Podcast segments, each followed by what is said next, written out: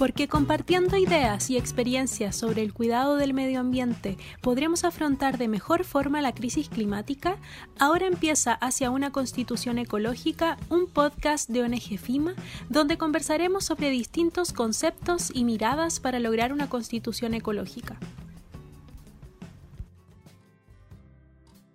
Hola, bienvenidos a un nuevo capítulo de Hacia una constitución ecológica el podcast de ONG FIMA donde hemos estado conversando con distintas personas sobre cómo podemos afrontar la crisis climática en la que estamos hoy en día y sobre cómo una nueva constitución debiese ayudarnos a lograr ese objetivo. Hoy vamos a hablar del territorio y para eso invitamos a Gabriela Simonetti, defensora ambiental y directora de Asociación Cauyequén. ¿Cómo estás, Gabriela? Hola, muy bien. Muchas gracias por la invitación y por abrir estos espacios de conversación tan importantes frente a este momento constituyente que estamos viviendo. Muchas gracias a ti por haber aceptado nuestra invitación a hablar de un tema tan lindo como es nuestro territorio. Para empezar este capítulo te quería preguntar, Gabriela, ¿cómo es Isla Riesco?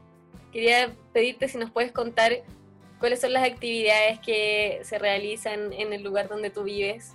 Bueno, se me olvidó mencionar a todo esto que Gabriela vive en Isla Riesco, que es una isla que está en la Patagonia de Chile. Así es que por eso quisiéramos partir conversando sobre cómo es esta isla, cuál es la relación de Gabriela con las personas que viven en la isla y, y contextualizar un poco este podcast. Súper. Hablar de Isla Riesco es es muy, es muy difícil y es muy desafiante porque es una isla muy particular, eh, con muchísimas características difíciles de traspasar solamente a través de una conversación. Pero para tratar de que nos la imaginemos, primero contarles que Isla Riesco es una isla gigante, son 500.000 hectáreas, es la cuarta isla más grande de Chile. Y es una isla muy biodiversa, donde uno puede encontrar distintos tipos de ecosistemas, desde la estepa patagónica hasta bosques siempre verdes, lagunas, lagos, glaciares. Además está rodeada por dos mares interiores y, aquí habitan muchísimas especies, más de 130 especies de aves, eh, como aves tan llamativas como por ejemplo el pájaro carpintero, em, el martín pescador, el cóndor. En los mares también hay especies que son súper emblemáticas como la ballena jorobada, o el delfín chileno, que es una especie que solamente vive en la Patagonia. Em, y eh, también en la isla vive el huemul, que es una especie icónica para Chile, símbolo de nuestro país y que está amenazada. Es tan biodiversa eh, Isla Riesco que está más de la mitad, yo diría que quizás dos tercios de la isla está protegida en el Parque Nacional Cahuéscar, que es un parque recientemente creado, y sus mares, también parte de ellos están protegidos o tienen figuras de protección. Uno es el área marina Francisco Coloane y otra es la Reserva Nacional Cahuéscar. Em, también lo que, sucede acá en la isla es bastante particular. Eh, se hacen distintos tipos de actividades. Una es claramente la conservación, que como te decía, se hace en más de la mitad de la isla en esta zona protegida. Pero también se hace conservación en zonas privadas eh, donde se hace conservación e investigación. La principal actividad es la ganadería, que se hace en estancias que son familiares. Además hace turismo, eh, algunas iniciativas, eh, principalmente de agro, de agroturismo, pero también ha habido instancias en que se hace turismo aventura y en los mares se hace pesca artesanal y también en la isla pesca deportiva. Además de eso, hay otras actividades que yo diría no son compatibles con la característica de la biodiversidad que habita Isla Riesco, que son, por ejemplo, la minería del carbón. Eh, alrededor de los años 20 hasta los 50 más o menos hubo minería de carbón subterránea acá en Isla Riesco, principalmente para abastecer a los barcos que estaban en Punta Arena. Era una mina, eran minas pequeñas que tenían un pic de extracción anual de 100.000 toneladas pero después de su cierre, después de los años 50, esa actividad cesó hasta el 2011 en que se instaló acá una mega mina de carbón, que a diferencia de las otras es una mina a cielo abierto, eh, que es la mina de carbón a cielo abierto más grande que existió en la historia de Chile y que anualmente pretendía sacar 6 millones de toneladas de carbón. Y en este caso el carbón tenía como objetivo final abastecer a las termoeléctricas de Chile y del extranjero. Em, esa es una de las actividades que se instaló, que hoy día afortunadamente ha anunciado su cierre y que nosotros esperamos que se concrete. Y por otro lado, también había un avance de otras industrias que se vuelven incompatibles con la conservación de la biodiversidad, como la salmonicultura, que se ha instalado con mucha fuerza en uno de los mares interiores, que son mares de mucha riqueza, donde, como te decía, habitan especies como el delfín chileno, y que además son territorios y maritorios extremadamente importantes para los pueblos originarios de la zona. Las relaciones que se dan acá en términos humanos son súper complejas y diversas también. Es un territorio extremadamente despoblado, eh, en una isla como la que te dije, de esta magnitud, de 500.000 hectáreas, debemos vivir como máximo 80 personas. La comuna entera, porque esta isla queda en una comuna que se llama Río Verde, es la comuna más despoblada de Chile después de la Antártica. Em, entonces hay, hay, poco, hay poco espacio comunitario, ¿no? Hay poco espacio donde la comunidad se reúne, no hay espacios públicos. Eh, cuando nos encontramos, nos encontramos o en algunas de nuestras casas, o en el cruce, o en la municipalidad, en la posta, o en eventos comunitarios que haga la comunidad, pero no hay espacios donde nosotros podamos ir construyendo este tejido social. Y la isla se habita de diferentes maneras. Em, también, por eso digo que es tan diversa, en ese sentido también. Eh, habemos personas que vivimos acá y que por lo tanto vamos creando un arraigo territorial y muchas veces formas campesinas, identidades campesinas asociadas al territorio. Otras que tienen una relación histórica con este lugar, que si bien no viven acá todo el tiempo, sí eh, tienen un arraigo a través de la familia, que es un arraigo bastante emotivo eh, a la isla otra que tiene que ver con, los funcionarios municipales que tienen una villa, que no viven en la isla, sino que al frente, pero que han construido una especie de comunidad ahí, eh, pero que está cerrada dentro de esa villa, ¿no?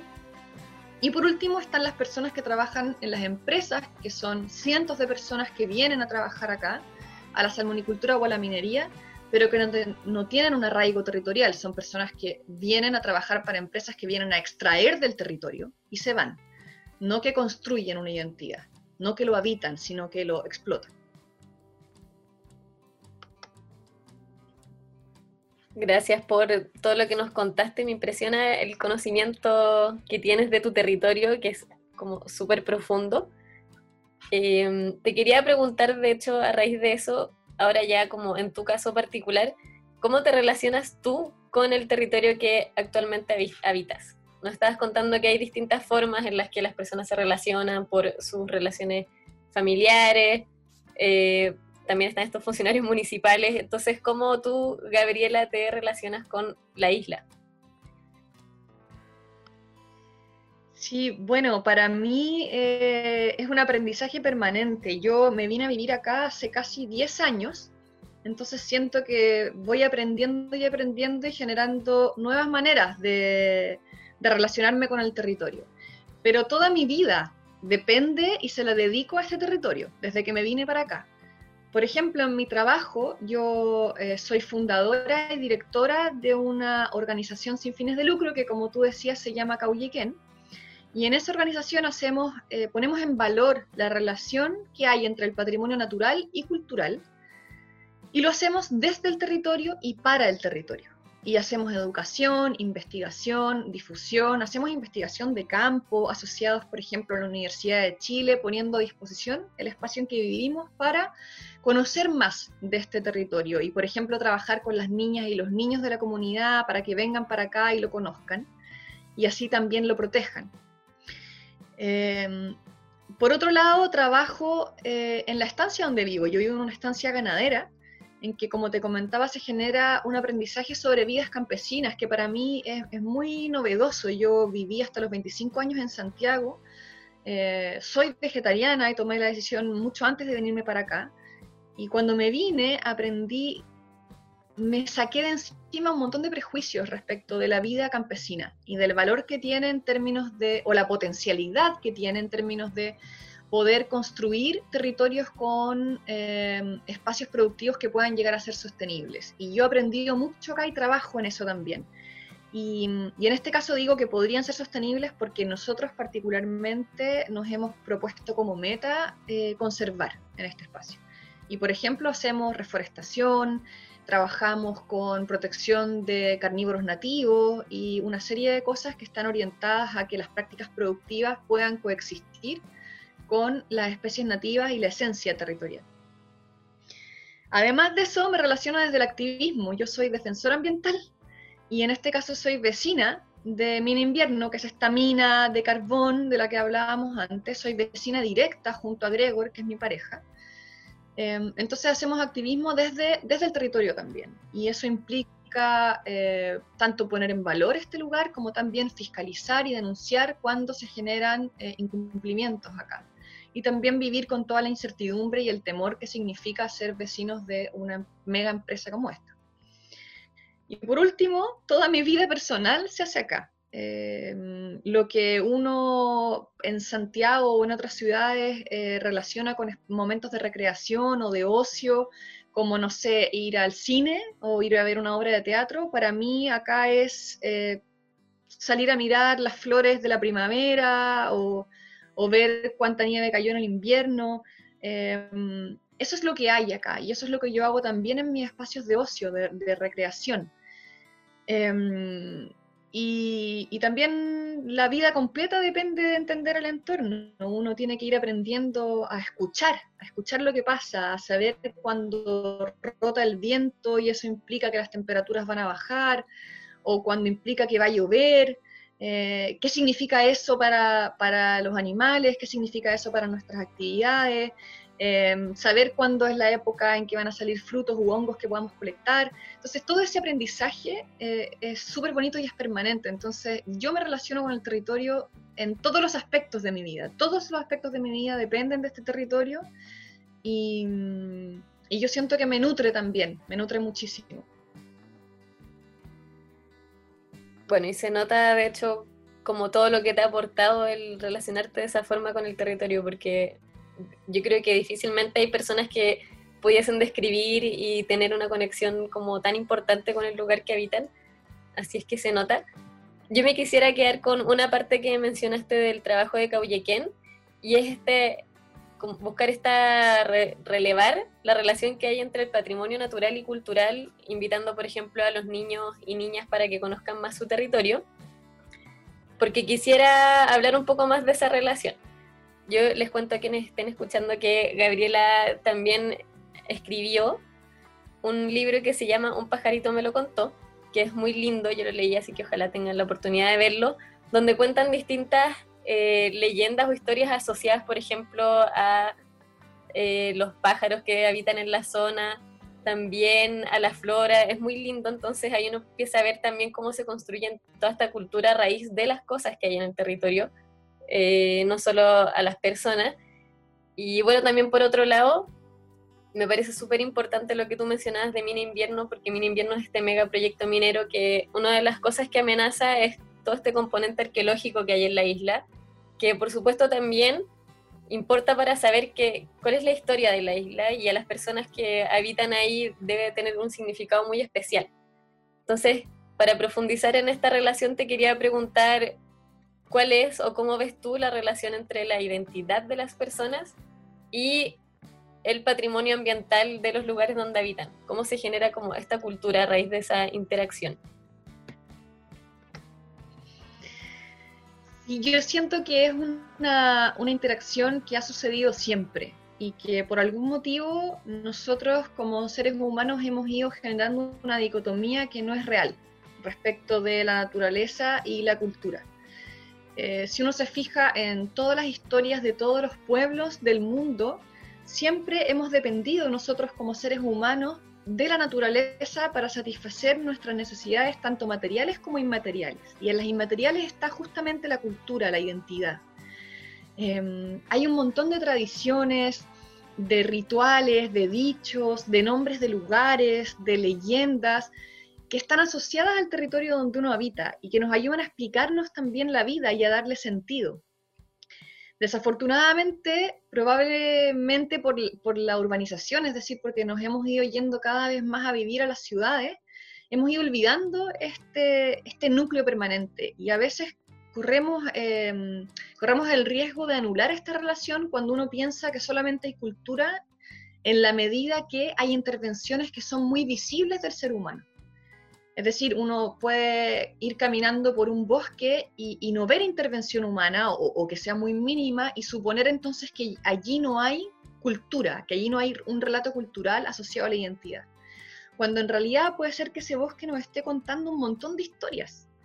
Eh, historias ancestrales, eh, historias que han, que han trascendido hasta el día de hoy, también historias nuevas. Uno a veces piensa que, esta relación solamente tiene que ver con la antigüedad, con una memoria, pero también hay historias que se van generando en este mundo nuevo que tenemos. los propios migrantes en Chile van generando relaciones nuevas con el territorio y se nutren también de ellas. Entonces, em, uno cuando empieza a ver los territorios y, y cómo estos incluso sin ver intervención humana, cuentan historias, entiende cuánto de nuestra identidad y nuestra cultura depende de eso.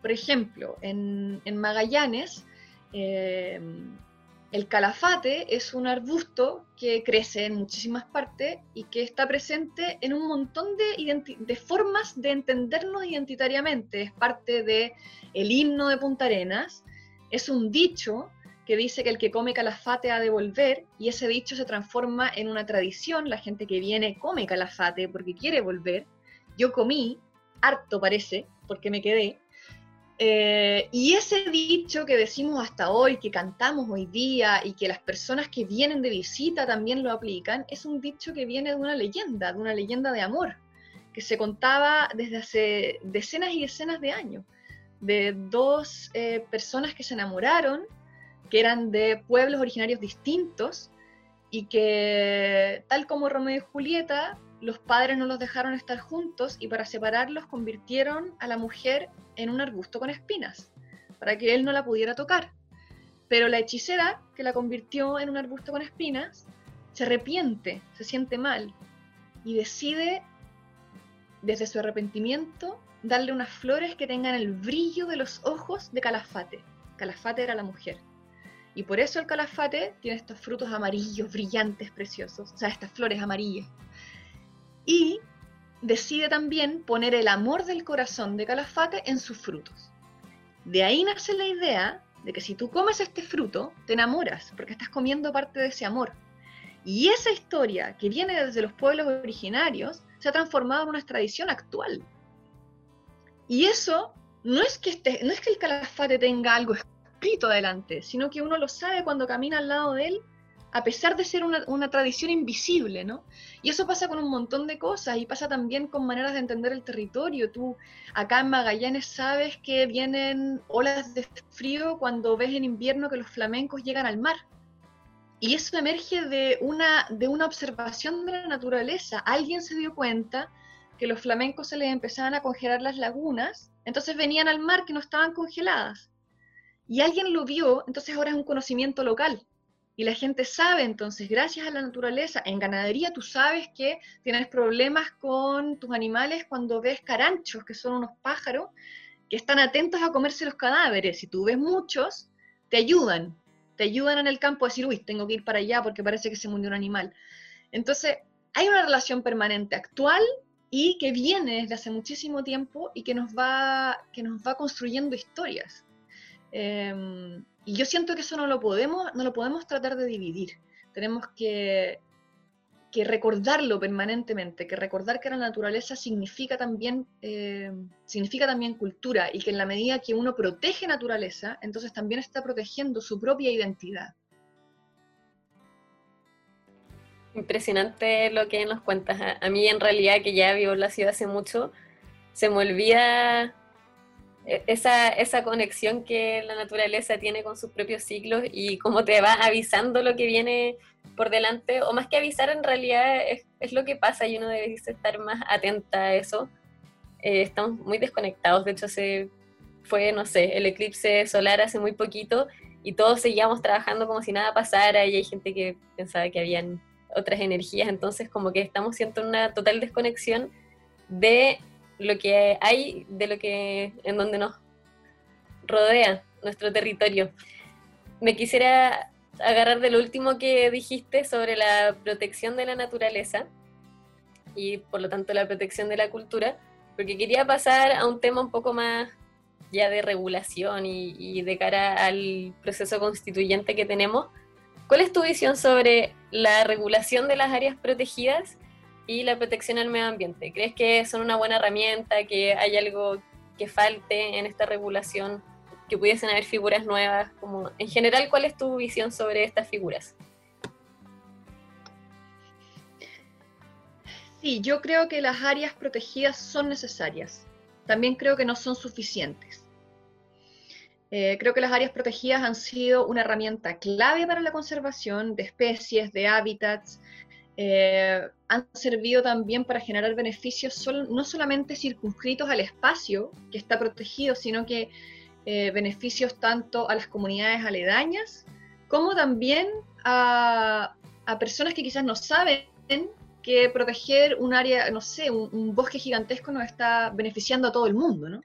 Son, yo siento que son áreas que efectivamente son necesarias. Ahora, no podemos vivir en un mundo fragmentado porque la naturaleza no funciona así. Entonces, tener áreas protegidas que funcionen como islas de conservación eh, no nos va a permitir efectivamente alcanzar un modo de vida sostenible que respete los distintos modos de vida. Y en ese sentido, como te digo, siento que son una herramienta extremadamente necesaria, pero que la conservación hay que hacerla en todo el territorio. Eh, nosotros tenemos que entender que la producción tiene que hacerse con conservación, no como una opción. No hay otra manera de vivir. Tenemos que ser responsables respecto de los territorios que habitamos y en ese sentido tenemos que implementar prácticas que entiendan que tenemos que coexistir con los entornos que de otra manera nos estamos poniendo en jaque a nosotros y a las otras especies que habitan con nosotros.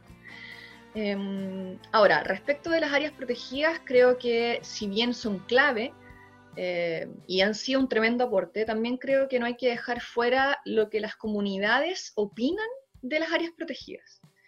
Eh, en ese sentido, hay un montón de casos que muestran que em, que, una protección solamente es efectiva en la medida que tiene apoyo social.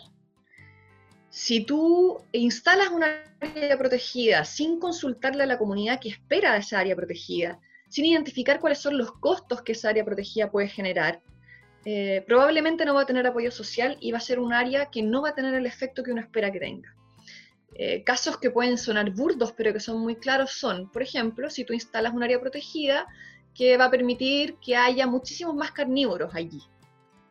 Si, si tú tienes un vecino que es ganadero, ese vecino no va a encontrar que es tan buena tu área protegida, porque va a tener un montón de animales que le van a querer ir a comer las ovejas. Hay que hacerse cargo de eso. No necesariamente no, para, no ponerle el área, sino que porque hay que considerar cuáles son las medidas que hay que tener en cuenta cómo incorporamos a las personas para que realmente sintamos que nos están apoyando en el territorio. Si no, si son decisiones impuestas, entonces eh, mi impresión es que no van a tener el efecto deseado. Eh, y también creo que hay que tener en cuenta las comunidades para saber qué tipo de área necesitamos. No todas las áreas protegidas son iguales, hay algunas que permiten muchísima más interacción y uso de la ciudadanía versus otras como los parques nacionales que son mucho más restringidas. Entonces quizá uno tiene que preguntarle a la comunidad, ¿quieres proteger esta área o tenemos que proteger esta área? Pero, ¿qué cosas tú estarías disponible a hacer? ¿Cuáles no? ¿Qué cederías? ¿Qué no? Y eso te puede ayudar a saber, por ejemplo, qué tipo de área quieres, qué tipo de área protegida, incorporar a la comunidad en eso. A mí me parece que eso es tremendamente importante. También me parece importante, y aquí ya pasando como eh, a lo último, que en, lo que yo no soy experta, pero que me parece que es extremadamente relevante, es que necesitamos llegar a la integración. O sea, hoy día las áreas protegidas son diversas y dependen de una cantidad de, de ministerios que es brutal y entonces se, se, manejan de una manera como si, como si la naturaleza entendiera esos límites ficticios que nosotros pusimos. Yo entiendo que tenemos que poner algunos límites ficticios, porque de alguna manera hay que hacerse cargo de... Nosotros como seres humanos no tenemos la capacidad de abordarlo todo, pero tiene que ser de manera integral. Y en ese sentido yo creo que tenemos una tremenda deuda con llevar casi 10 años sin aprobar el servicio de biodiversidad y áreas protegidas. Me parece que es tremendamente importante que avancemos en eso, que se mejore lo que haya que mejorar, pero que finalmente entendamos este servicio como lo que la esencia del servicio espera, que es entender que la conservación de la biodiversidad hay que hacerla de manera integral y no seguir seccionando la naturaleza como si fueran compartimentalizables. Muchas gracias. Oye, Gaby, y para profundizar un poco algo que nos dijiste en esta pregunta sobre los tipos de actividades que en el fondo soporta cada una de estas distintas figuras de protección, porque actualmente sí se pueden realizar ciertas actividades en sitios protegidos. Y yo te quería preguntar tu opinión, no, no desde lo legal ni nada, sino tu opinión. ¿Debiese existir una diferenciación entre tipos de actividades cercanas a ciertos lugares, por ejemplo, no poner una mina carbón al lado de un parque nacional o algo así como eso, ¿tú crees que está bien regulado, que ahí falta algo por dar una vuelta sobre cómo, qué actividades se permiten en los lugares protegidos que al final no afecten las características de ese territorio, que sean compatibles, como tú mencionabas, con las características del lugar donde se sitúan esas actividades? O sea, yo creo que no está para nada bien regulado. Eh, me parece que hoy día tenemos un problema gigante respecto de las áreas protegidas que muchas comunidades eh, han dicho abiertamente que son áreas protegidas de papel. ¿no? O sea, que se declara un área protegida, pero que no hay planes de manejo, o que los planes de manejo no consideran la complejidad del área, o que no hay recursos definitivamente, o sea que, a veces CONAF regional eh, tiene muy buenas intenciones respecto a un área protegida, pero no tiene cómo gestionarla. Hay distintos motivos que hacen que muchas veces las áreas protegidas sean una declaración de buenas intenciones, pero que finalmente hayan otros intereses que priman y en esta nebulosa termina pasando lo que ha pasado con, por ejemplo, la Reserva Nacional Cahuéscar, que se está llenando de salmonera porque a alguien se le ocurrió interpretar que eso es compatible o porque, o porque no está terminado el plan de manejo y mientras tanto le, meten y le meten eh, salmonicultura, como si eso además fuese posible de separar del parque nacional que estas áreas rodean. O sea, hay, un, hay, hay, cuerpos de mar que están rodeando un área protegida, que se están llenando de salmoneras que impactan ese mar y por lo tanto la tierra. no, podemos, no podemos no entender eso, que hay una integración allí. Em, entonces creo que los hechos muestran que no, que no está bien regulado. Creo que eso tiene que ver sobre todo con, que priman otros intereses muchas veces en la toma de decisión y que a veces eh, el hecho de declarar un área protegida es una manera de blindarse o, se entiende que por eso tú puedes destruir otros lugares, ¿no? Y no se entiende como un paso dentro de muchos más pasos que son aquellos que nos tienen que ayudar a avanzar hacia un desarrollo sostenible. Entonces, evidentemente, em, no es suficiente que tú eh, protejas la mitad de Isla Riesgo con un parque nacional si en el otro lado quieres aprobar cinco minas de extracción a carbón. Evidentemente no. Ahora, yo siento que, o yo aplaudo los paso a paso. De hecho, yo fui parte de las personas que ayudaron a impulsar la creación del Parque Nacional Cahuéscar a nivel local. Em, porque me parece que hay que ir avanzando de a poco. O sea, ojalá lo hiciéramos todo de una, pero si no se puede, creo que hay que identificar las batallas ganadas. Y creo que esta es una batalla ganada. O sea, que tener un parque nacional nos da una herramienta para avanzar en, por ejemplo, ahora pensar qué hacemos con las zonas buffer, digamos, con las zonas que no están protegidas, pero que rodean esta área y que por lo tanto tienen impacto en el área. También creo que es una súper buena herramienta para empujar la protección de las aguas, que antes no tenían esta herramienta, y así. Entonces, em, creo que no está bien regulado, creo que las áreas protegidas son un paso eh, que no es suficiente, que hay que seguir empujando para que tengan más financiamiento, que, sea, que sean más, más fáciles de gobernar también. Eh, y que se entienda que están insertas en un medio mucho más complejo que tiene que ir de acuerdo con la instalación del área protegida. La naturaleza no funciona de manera de isla. Tú, los animales no ven lo que nosotros estamos viendo como un cerco. Y en ese sentido uno tiene que entender que se insertan en sistemas complejos y que esos sistemas complejos tienen que responder también a esta decisión que hemos tomado socialmente de proteger estos lugares. Si no, es una declaración solamente de buenas intenciones. Y, pero también creo que hay que partir por algo, ¿no? Y, y, a veces la declaración de buenas intenciones nos da herramientas para seguir presionando. A nosotros por lo menos nos ha pasado así. Buenísimo. Ya, entonces ahora para hacernos cargo de todo lo que hemos hablado hasta ahora y de cómo podemos pensar entonces en un concepto del territorio o en una regulación del territorio que nos permita considerar no solo las actividades que realizamos las personas en él, sino también otros seres vivos y todas las interacciones que se dan entonces en el lugar donde habitamos. Te quería hacer la última pregunta. ¿Qué conceptos crees tú que debiesen estar en el debate constituyente o en la nueva constitución que nos abran la posibilidad de cambiar la forma en la que estamos comprendiendo el territorio o relacionándonos con él para permitir en el fondo lograr una armonía entre todas las personas y los seres vivos que habitamos el territorio?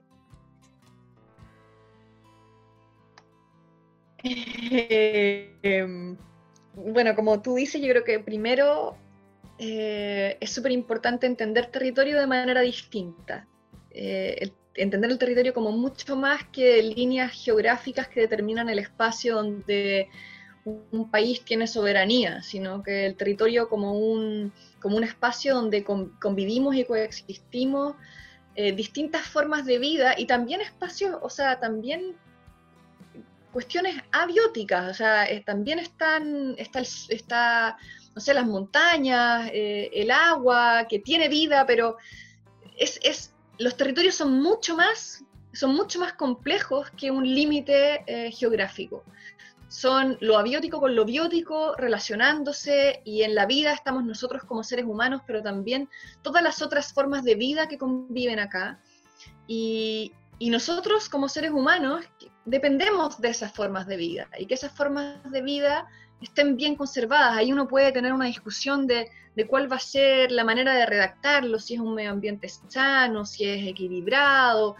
a lo que lleguemos, el punto es que entendamos que los territorios son sistemas complejos en donde se desarrollan distintas formas de vida, incluida la nuestra, y que la nuestra depende de la estabilidad de esos territorios en toda su complejidad para poder tener un bienestar. Nosotros como seres humanos dependemos de estos espacios bien conservados para poder vivir en bienestar y también para poder garantizarnos nuestros derechos humanos. El derecho humano al agua, el derecho humano a la cultura, a la salud, el derecho humano a la vida, dependen de la conservación del medio ambiente. Y creo que eso tiene que estar súper explícito y entender el territorio de esa manera, entonces, como soporte de la vida. Luego, más allá del, territorio, también creo que nos tenemos que dar herramientas para poder proteger ese territorio y en ese sentido creo que, que un desafío que nos deberíamos poner es que aquellas cosas que se establecieron en el acuerdo de Escazú, que todavía no ha sido firmado, aparezcan en la Constitución, es decir, los derechos de acceso a la información, a la participación y a la justicia ambiental para la ciudadanía tienen que estar garantizados, entendiéndolos como una herramienta para profundizar tanto en la democracia como en el bienestar de las personas, porque como decíamos recién, a mayor protección ambiental y a, mayor involucramiento de las personas con todos sus conocimientos diversos, podemos entonces avanzar hacia un desarrollo más sostenible. Y por último, creo que es súper importante que de alguna manera aparezca la solidaridad intergeneracional, pero también la solidaridad interespecies, todo tipo de especies, y también una solidaridad que a mi parecer ha estado muy ausente, que es la solidaridad interterritorial. Lo que pasa en un territorio, como por ejemplo Isla Riesco, de extraer carbón, afecta a este territorio, pero también afecta a las zonas de sacrificio y también afecta a la humanidad con la quema del carbón. A mí me parece que eso debiese ser súper explícito. En el fondo, ser solidarios y empáticos con quienes vienen después, con quienes cohabitan con nosotros y con los otros territorios. Muchas gracias, Gabriela. Yo no puedo estar más de acuerdo con que la solidaridad debe ser uno de los pilares de nuestra nueva constitución y no tan solo para lo ambiental, sino porque tenemos que recordar que habemos muchos seres vivos cohabitando en el mismo espacio y es necesario en el fondo tener más conciencia de los ciclos y de, de lo que necesitan también estos otros seres vivos. Así que muchas gracias por todas tus reflexiones eh, también por todo el conocimiento que nos has entregado en estos minutos de podcast. Así que si quisieras decir algo último para despedirte, pues ahora comentarnos. No, bueno, agradecerte a ti, eh, agradecerle a FIMA completo, no solamente por este espacio, sino que por, por todo lo que hacen permanentemente para que avancemos justamente en todo lo que hemos hablado, en, en, esta protección ambiental, entendiéndola como base de la democracia, de la justicia y del bienestar de todas y todos, incluidos las otras especies que habitan con nosotros y que, mm, y que espero que entonces en este proceso que se viene logremos construir una constitución ecológica. Bueno, muchas gracias nuevamente y los dejo a todos invitados a escuchar el próximo capítulo de Hacia una Constitución Ecológica, que además es el último capítulo de esta temporada de podcast. No importa el lugar desde el que veamos y vivamos el mundo, el cuidado del medio ambiente es una tarea de todos y todas. Superar esta crisis climática y construir un país en el que asumamos esta responsabilidad es una obligación de la que debemos hacernos cargo ahora.